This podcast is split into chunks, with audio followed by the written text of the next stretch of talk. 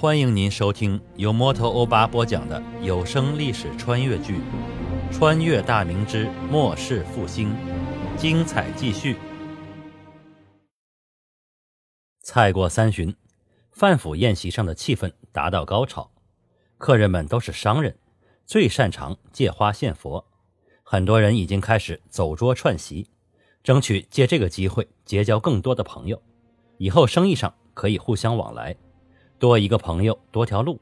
在这个信息闭塞的时代，一个消息就会让人迅速暴富。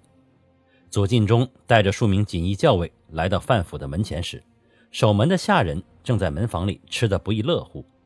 左进忠当先举步跨进大门，门房里跑出一个人来，手指沾满油渍。看到左进忠身后那群腰间挎刀的校尉时，他愣了一下，然后陪着笑脸迎上前来，拱手作揖。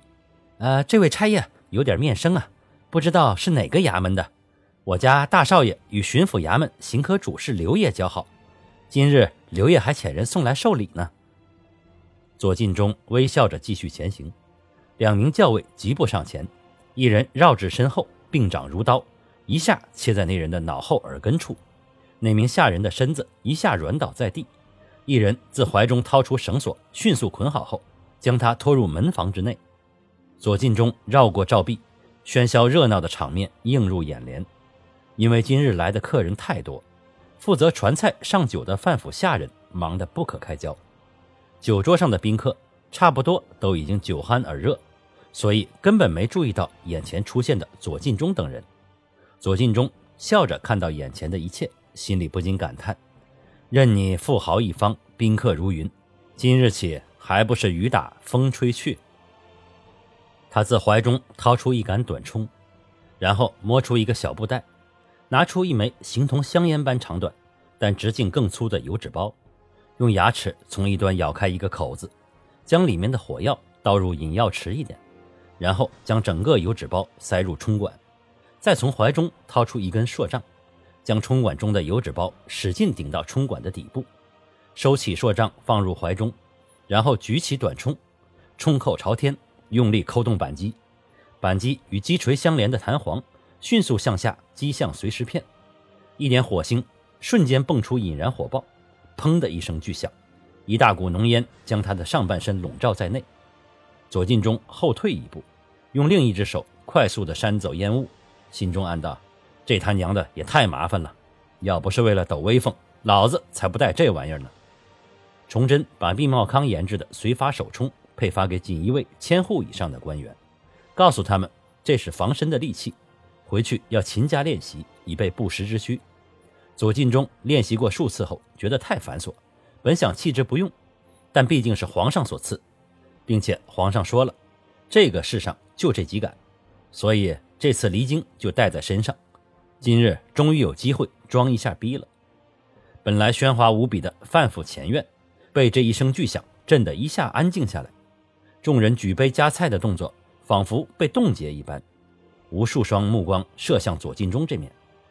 左进忠干咳了一声：“嘿嘿，不好意思，打扰诸位的好事了。诸位继续，继续，一定要尽兴而归啊！”哈哈哈。一名范府的管事闻声从另一个院落跑了过来，看到左进忠以及众多挎刀的校尉，顿感不妙。他叫过一名下人来，耳语嘱咐了几句。那名下人撒腿就向内宅的方向跑去。这名管事走到左进忠的面前，拱手行礼：“呃，这位大人，不知是哪个衙门的，来此有何贵干？今日我家老爷六十寿诞，大人以及诸位官差尽可入席就坐，尽管吃喝就是。我家大少爷与各个衙门往来甚密，有事儿大家都会行个方便。这位大人最好不要坏了规矩，否则上官查问下来。”您可不一定担待得起呀。这番话说的有理有节，可以看出范府确实非同小可。一个管事的言行举止，也是小地方的地主不能比的。可惜的是，他还是见识太少了。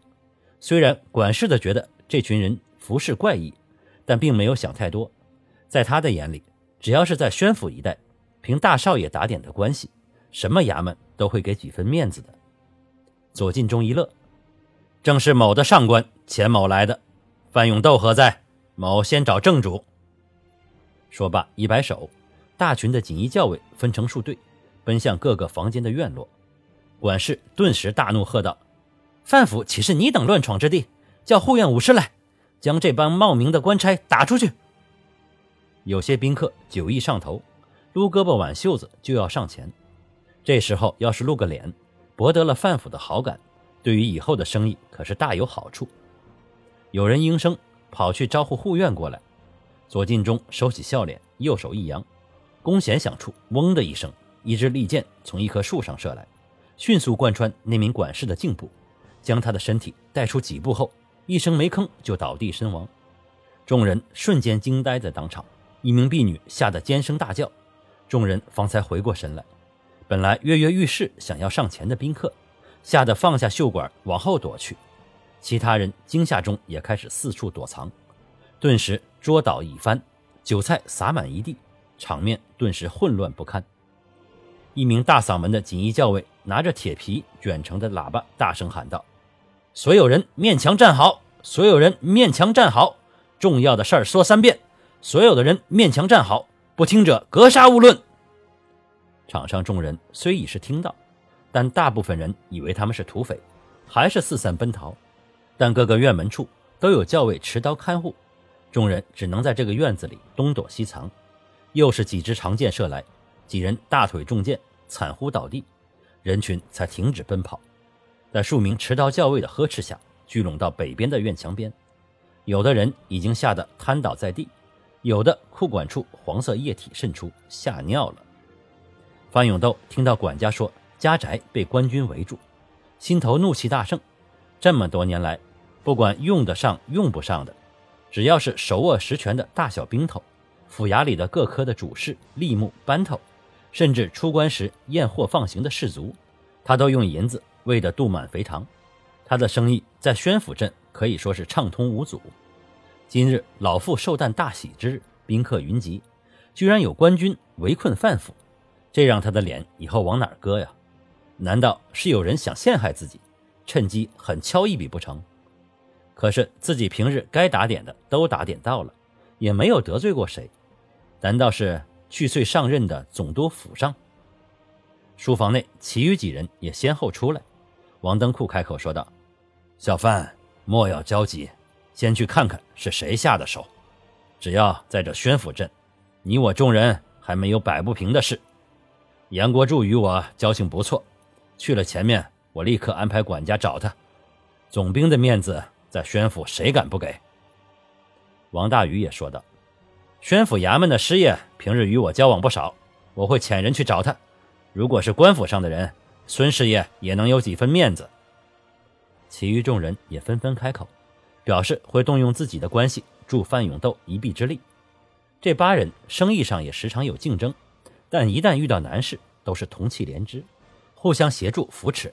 在大明官场腐烂透顶的情况下，银子开路无往不利。久而久之。八人中有的已经日渐骄横，谁都不放在眼中。今日虽事出突然，但众人并不以为意，几乎都认为有人想借机敲竹杠就是。今日摆平之后，无论花多大的代价，也要找出幕后的黑手，彻底让他消失。要不如此，以后难免有人效仿，那真的就不胜其烦了。范永斗拱手团团作揖：“范某谢过诸位兄长贤弟的恩情。”范家也不是一块谁想上来咬就能咬一口的肥肉，今日之事令我蒙羞，范某发誓，定会让主使者后悔莫及。走，咱们看看去，到底是谁的胆子如此之大？感谢您收听由摩托欧巴播讲的历史穿越剧《穿越大明之末世复兴》，欢迎加入我的八分圈，下集精彩继续。